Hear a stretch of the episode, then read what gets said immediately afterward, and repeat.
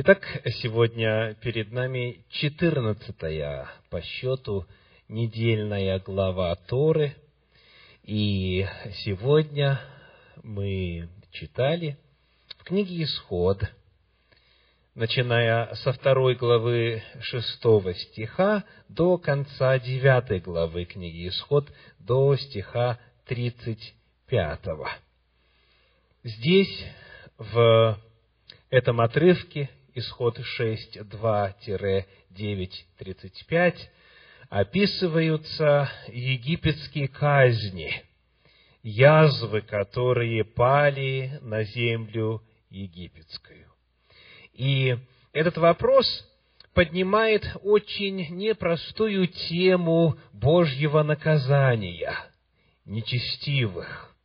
Когда, при каких условиях и каким образом Всевышний посылает суд нечестивым.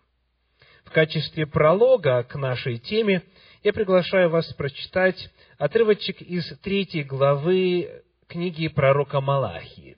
Малахии, третья глава, стихи с 13 по 15. Малахии, третья глава, стихи с 13 по 15 дерзостны предо мною слова ваши, говорит Господь. Вы скажете, что мы говорим против тебя? Вы говорите, тщетно служение Богу. И что пользы, что мы соблюдали постановление Его и ходили в печальной одежде пред лицем Господа Саваофа, и ныне мы считаем надменных счастливыми. Лучше устраивают себя делающие беззакония, и хотя искушают Бога, но остаются целы. Приходилось ли вам слышать такую постановку вопроса? Что проку служить Всевышнему? Какая польза от э, исполнения заповедей Божьих? Когда те, кто живет вне воли Творца, те, кто нарушает Его постановления, они остаются в благополучии, они благоденствуют, и у них вроде все идет хорошо, а у нас, вроде бы, говорят некоторые верующие, у нас плохо. Итак, тщетно ли, напрасно ли, как Бог смотрит на нечестивых, как Он работает с ними и призывает ли Он их к ответственности и когда, каким образом и при каких обстоятельствах. Вот это наша тема на сегодня, и материал сегодняшней недельной главы Торы содержит для нас очень ясный ответ на поставленные вопросы. Итак, сколько всего было казней в Египте? Десять. Десять египетских казней. И вот, когда мы смотрим на то, как они описаны, каким образом реагирует фараон, каким образом реагируют его жрецы, каким образом реагируют египтяне, и что говорят посланники Всевышнего Моисей и Аарон, вот анализ всей этой истории и описание десяти казней раскрывает способ работы Всевышнего с нечестивыми. Давайте посмотрим, как именно раскрывается эта воля Божья. При исследовании оказывается, что десять этих казней очень четко делились на два вида. Первые три казни, первые три язвы затронули всех. Всех, кто жил в Египте. Египтян, представителей других народов и израильтян в том числе. Первые три были общими для всего Египта. Давайте посмотрим, как Тора об этом говорит. Вначале касательно первой казни. Помните ли, как она выглядела? В чем она проявилась? Вода превратилась в кровь. Это описано в книге Исход в седьмой главе, в стихах с 19 по 21. «И сказал Господь Моисею, скажи Аарону, возьми жезл твой и простри руку твою на воды египтян, на реки их, на потоки их, на озера их и на всякое вместилище вод их, и превратятся в кровь, и будет кровь по всей земле египетской и в деревянных, и в каменных сосудах. И сделали Моисей и Аарон, как повелел Господь, и поднял Аарон жезл, и ударил по воде речной пред глазами фараона и пред глазами рабов его, и вся вода в реке превратилась в кровь. И рыба в реке вымерла, и река воссмердела, и египтяне не могли пить воды из реки, и была кровь где? По всей земле египетской. Это первая язва. Что было дальше? Потом жабы вышли из реки. Восьмая глава книги Исход, стихи пятый и шестой. «И сказал Господь Моисею, скажи Аарону, простри руку твою с жезлом твоим на реки, на потоки и на озера, и выведи жаб на землю египетскую. Аарон простер руку свою на воды египетские, и вышли жабы и покрыли землю египетскую. И третья язва или третья казнь какой была? Мошки. Восьмая глава книги Исход, стихи 16 и 17. «И сказал Господь Моисею, скажи Аарону, простри жезл твой и удари в персть земную». То есть во что? В пыль земной, в прах земной. И сделается персть мошками по всей земле египетской. Так они и сделали. Аарон простер руку свою жезлом своим и ударил в персть земную, и явились мошки на людях и на скоте. Вся персть земная сделалась мошками по всей земле египетской. Итак, первые три – вода в кровь, жабы и мошки были общим явлением для всех. Но вот смотрите, что происходит, начиная с четвертой казни. Восьмая глава книги Исход, стихи с 20 по 23. «И сказал Господь Моисею, Завтра встань рано и явись пред лице фараона. Вот он пойдет к воде, и ты скажи ему, так говорит Господь, отпусти народ мой, чтобы он совершил мне служение.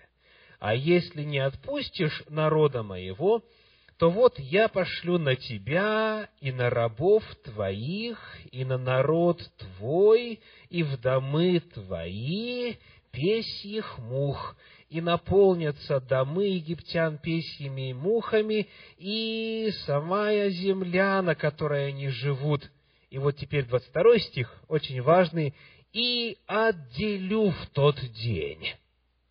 «И отделю в тот день землю Гесема, на которой пребывает народ мой, и там не будет песьих мух, дабы ты знал, что я Господь среди земли. Я сделаю разделение между народом моим и между народом твоим, завтра будет сие знамение. Это новая нотка. Этого раньше не звучало.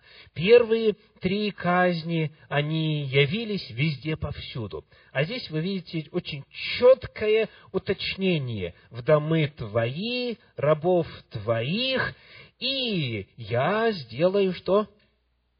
Разделение.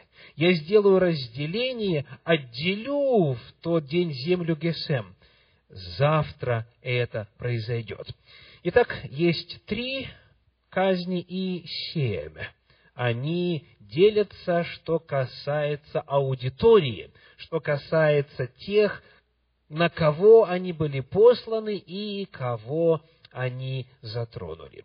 И вот эта идея разделения на две категории, на тех, кто подвергается действию язв, и на тех, кто от них свободен и спасаем, эта мысль повторяется на протяжении всех оставшихся семи язв, семи египетских казней.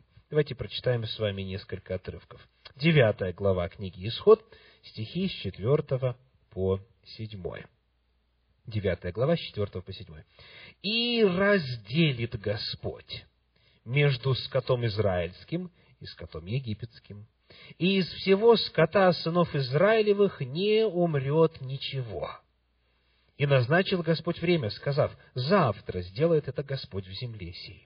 И сделал это Господь на другой день, и вымер весь скот египетский. Из скота же сынов Израилевых не умерло ничего.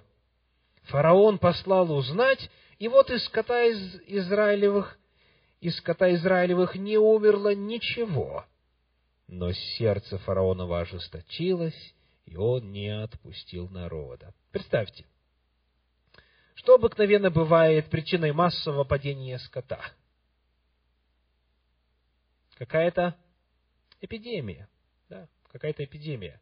И, как известно, если мыслить в контексте просто естественно а, и причинно-следственных связей, то если скот болеет, то любой контакт, он является каналом распространения эпидемии. Все вымирает.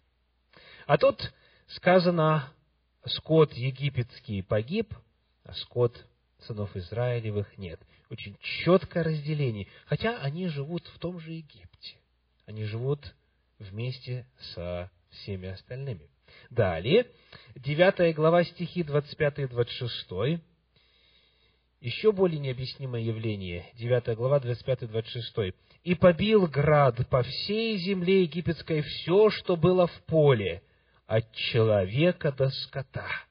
И всю траву полевую побил град, и все деревья в поле поломал. Только в земле Гесем, где жили сыны Израилевы, не было града. Вновь очень четкое разделение. Далее, 10 глава, стихи с 21 по 23, еще один пример. «И сказал Господь Моисею, простри руку твою к небу, и будет тьма на земле египетской, осязаемая тьма. Моисей простер руку свою к небу, и была густая тьма по всей земле египетской три дня. Не видели друг друга, и никто не вставал с места своего три дня. У всех же сынов Израилевых был свет в жилищах их. И, наконец, самое разительное и самое страшное разделение во время десятой казни – о чем мы можем прочесть в 11 главе книги Исход, стихи с 4 по 7. «И сказал Моисей, так говорит Господь, в полночь я пройду посреди Египта, и умрет всякий первенец в земле египетской, от первенца фараона, который сидит на престоле своем, до первенца рабыни, которая при жерновах, и все первородное из скота. И будет вопль великий по всей земле египетской, какого не бывало и какого не будет более. У всех же сынов Израилевых ни на человека, ни на скот не пошевелит пес языком своим, дабы вы знали, какое различие делает Господь между египтянами и между израильтянами. Итак, эти десять египетских казней, напомню, падают первые три на всех, нет разделения в Торе. Последние семь, начиная с четвертой, падают только лишь на нечестивых. И вот вопрос, почему так произошло? Почему не 50 на 50 или как-нибудь в другой пропорции? Почему первые три на всех, а последние семь только на нечестивых. Вот что оказывается при исследовании.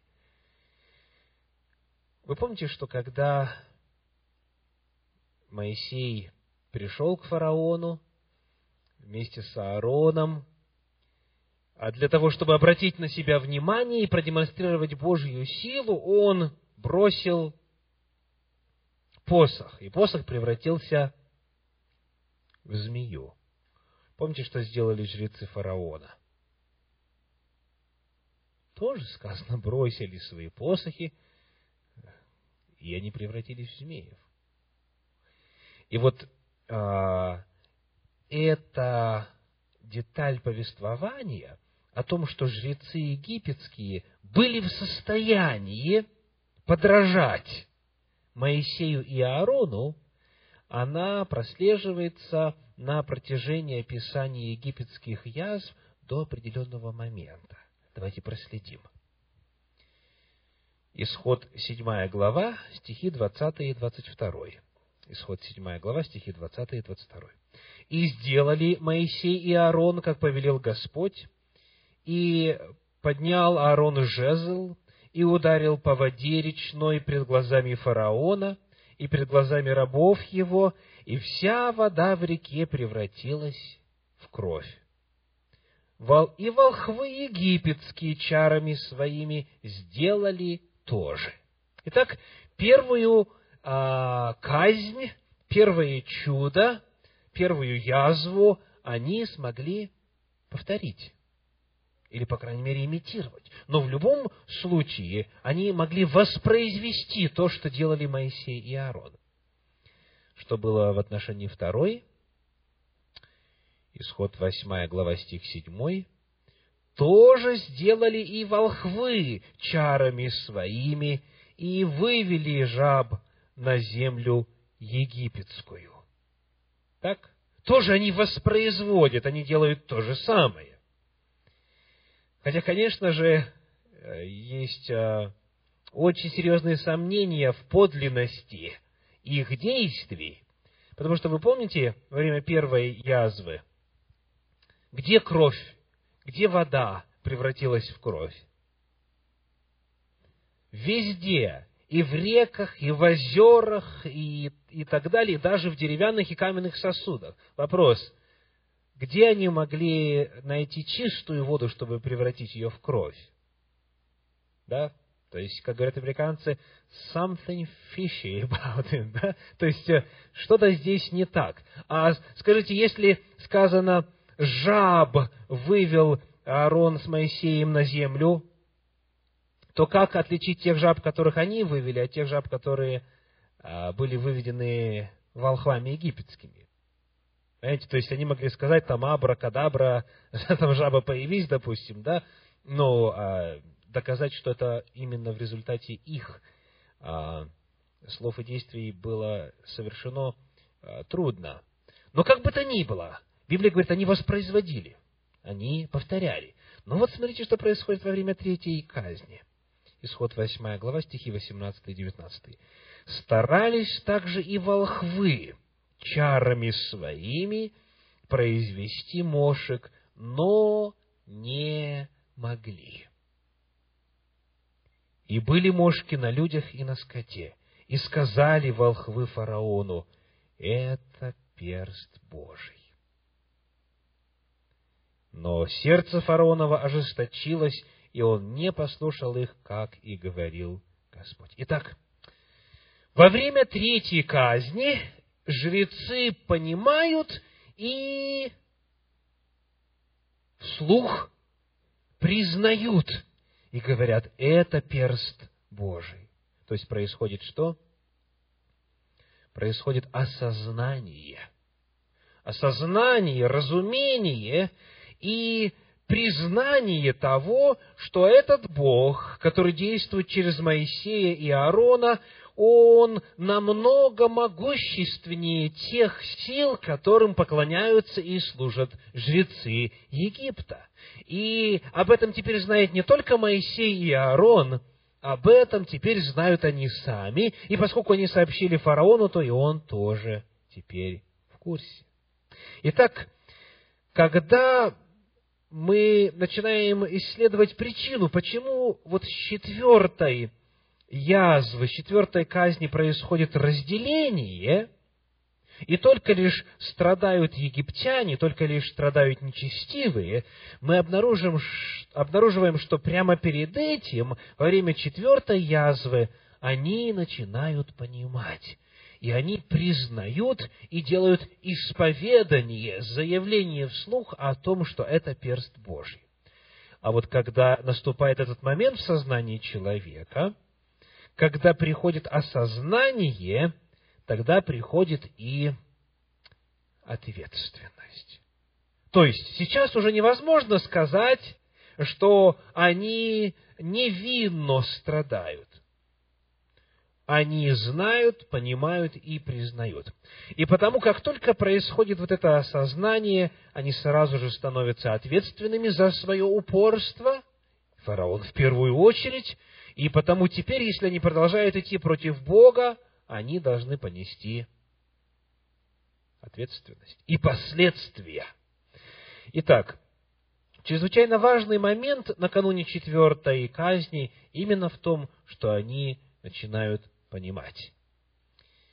И вот, изучая этот вопрос дальше, говоря о том, как Бог наказывает нечестивых и когда Он начинает их наказывать, важно остановиться и еще вот на каком вопросе.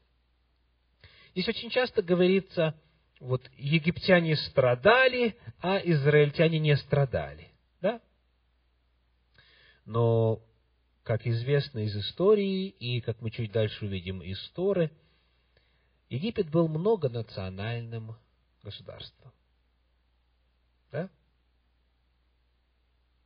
То есть там жили и ливийцы, и гиксосы, и представители а, иных кочевых племен и так далее.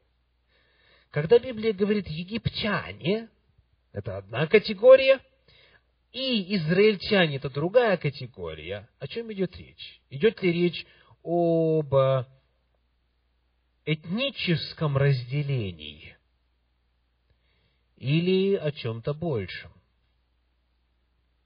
Давайте посмотрим. В книге «Исход» в 9 главе стихи 18 и 19 говорят – Исход 9 глава, стихи 18 и 19. «Вот я пошлю завтра в это самое время град весьма сильный, которому подобного не было в Египте со дня основания его до ныне. Итак, пошли собрать стада твои и все, что есть у тебя в поле, на всех людей и скот, которые останутся в поле и не соберутся в домы, падет град, и они умрут. Кто это говорит? Я пошлю завтра в это самое время град. Кто говорит? Бог говорит, Всевышний говорит. Кому он говорит? Смотрите, что, что он предлагает. Он говорит, пошли собрать стада твои и все, что есть у тебя в поле. То есть, Бог предупреждает фараона, его рабов и всех египтян, всех жителей Египта, и говорит, спасайтесь. Смотрите, что происходит. Вот в этом случае и во всех случаях, во, накануне всех десяти казней, Бог перед тем, как излить а, наказание, всегда предупреждает – и он говорит, вот завтра в это время, или вот тогда-то будет то-то. То есть Бог не посылает наказание вдруг, неожиданно, врасплох, не предупредив. Он вначале посылает предостережение. И вот как в случае с прочитанным нами отрывочком, он даже указывает путь спасения. И говорит, вот как можно избежать этой участи. Потому совершенно ясно, что речь тут не идет о том, что Бог кого-то любит и потому их сохраняет, а кого-то не любит и потому их наказывает. Нет.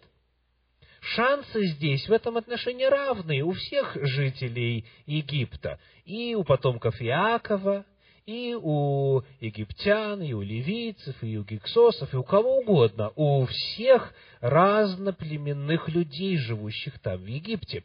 То есть, чрезвычайно важно отметить, что когда речь идет о разделении на две группы, на так называемых египтян и так называемых израильтян, это разделение не производится по национальному признаку или по этническому, по генетическому признаку. Нет. Бог всех предостерегает, прежде чем послать наказание, и любой, кто желает его послушать и пред ним смириться, может обрести спасение. Так и произошло. Смотрите дальше в 9 главе книги Исход, стихи 20 и 21. «Те из рабов фараоновых, которые убоялись слова Господня, поспешно собрали рабов своих и стада свои в домы, а кто не обратил сердце своего к слову Господню, тот оставил рабов своих и стада свои в поле. То есть мы видим, что часть египтян, часть рабов фараоновых, они повинуются глазу Господа и, соответственно, не страдают от язвы. Более того, как сказано в 12 главе книги Исход, стихи 37 и 38, и отправились сыны Израилевы из Рамсеса в Сакхов до шестисот тысяч пеших мужчин, кроме детей, и множество разноплеменных людей вышли с ними, и мелкий крупный скот, стадо весьма большое.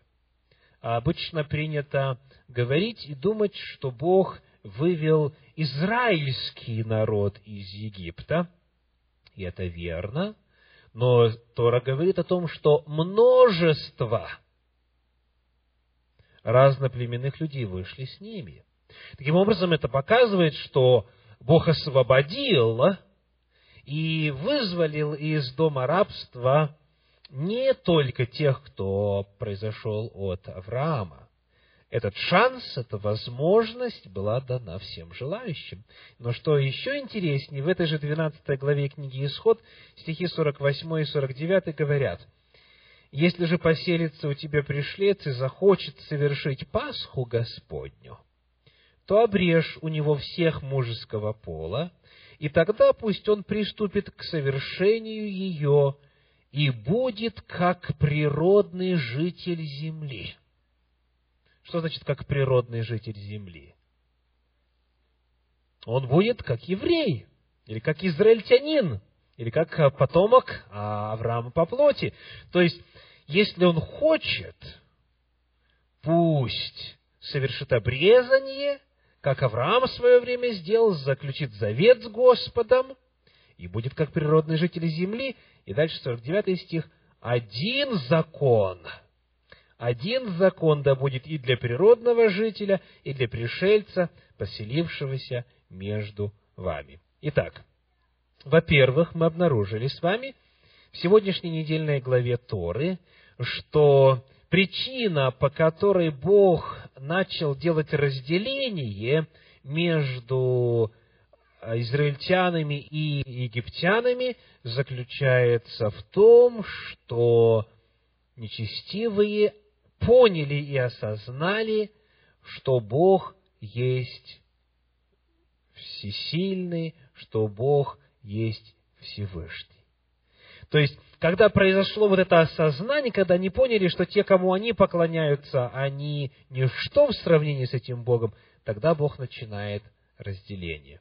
Второй момент – это разделение по своей природе имело не а, этническую, а духовную основу. Это разделение, оно происходило по принципу послушания воле Божьей. Итак, теперь давайте посмотрим, как а, вот эти обнаруженные нами принципы в Торе, как они применимы к панораме человеческой истории а, в описании последних апокалиптических событий в Библии. То, что произошло там в Египте, стало прообразом того, что однажды произойдет теперь уже для всей земли, для всех жителей земли. Что произойдет в конце истории земли? Вопрос. Страдают ли сегодня праведные наравне с нечестивыми? Да? Конечно, страдают от всевозможных катаклизмов, природных а, каких-то встрясок и так далее, и так далее. Праведные живут в том же самом мире, что и нечестивые. И природа, взбунтовавшаяся против своего Творца еще во время грехопадения, когда Бог сказал, проклята земля за тебя, за Адама согрешившего, она э, с тех пор идет все более и более в разнос.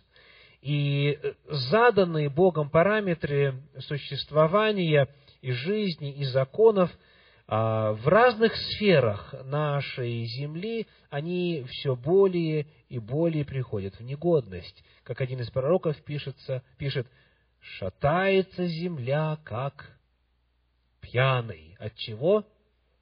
От беззакония на ней. Так вот, от этих вот природных катаклизмов, от всевозможных а, неурядиц, погода и, и так далее, и так далее, страдают и праведные, и нечестивые.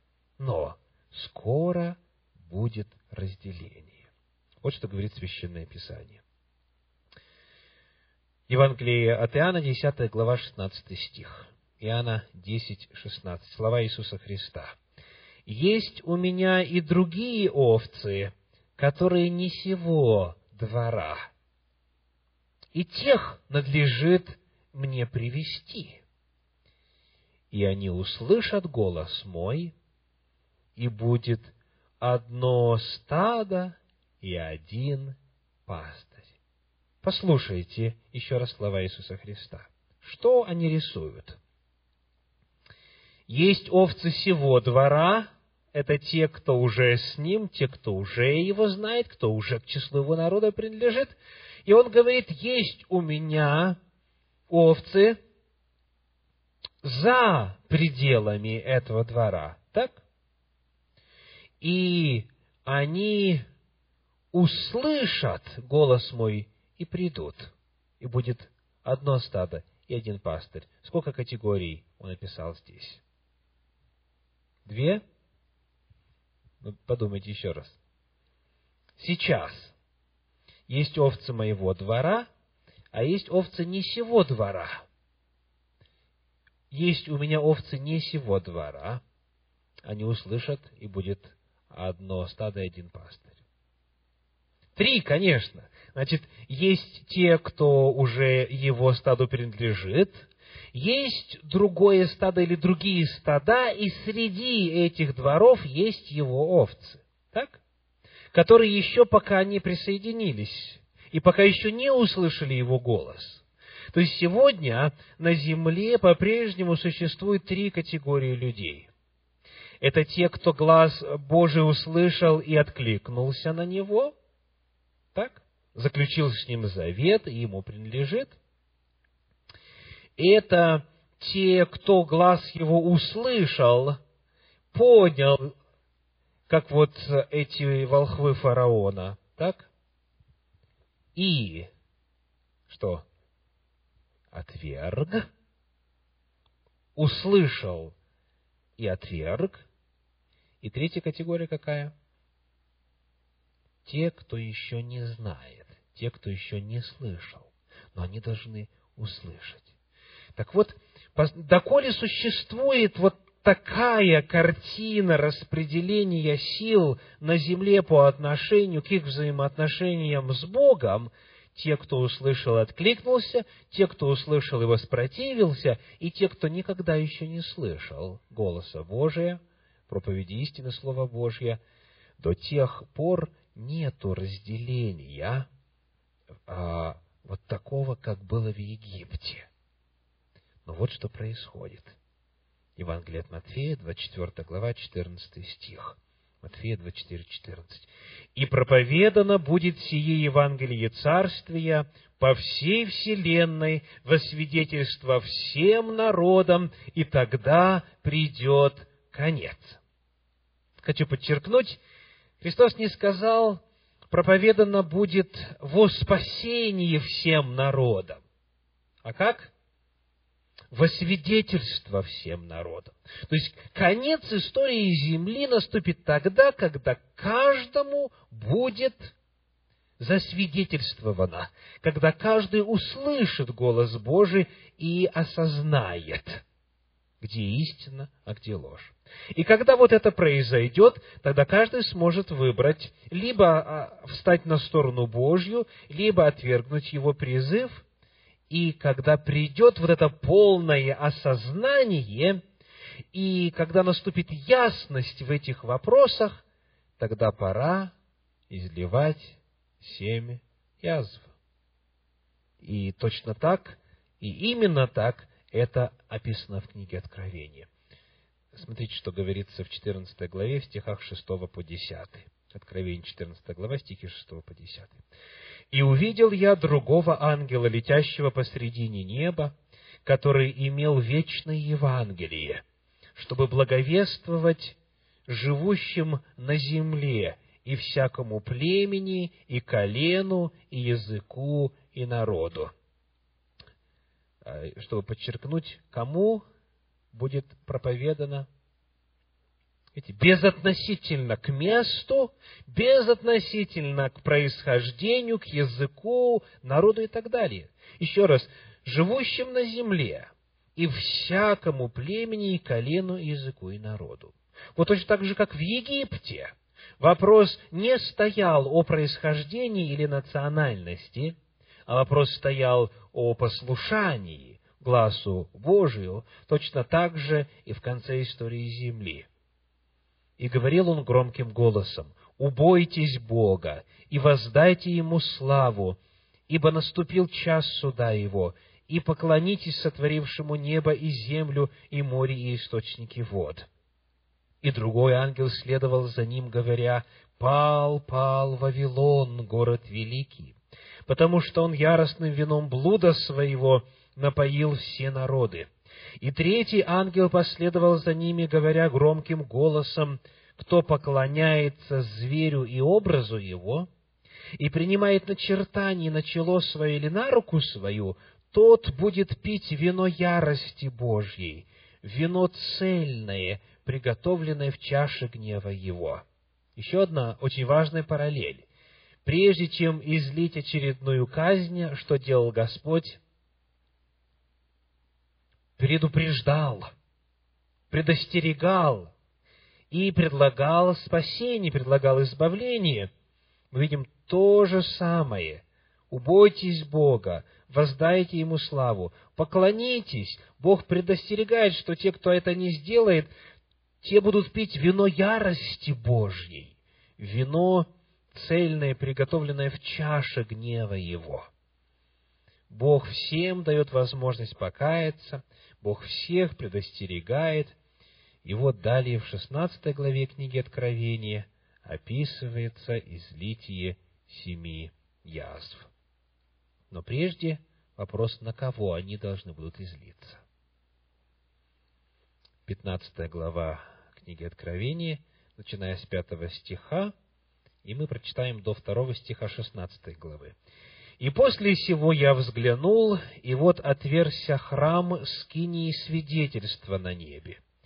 И вышли из храма семь ангелов, имеющие семь язв, облеченные в чистую и светлую льняную одежду, и опоясанные по персям золотыми поясами и одно из четырех животных дало семи ангелам семь золотых чаш, наполненных гневом Бога, живущего веки веков.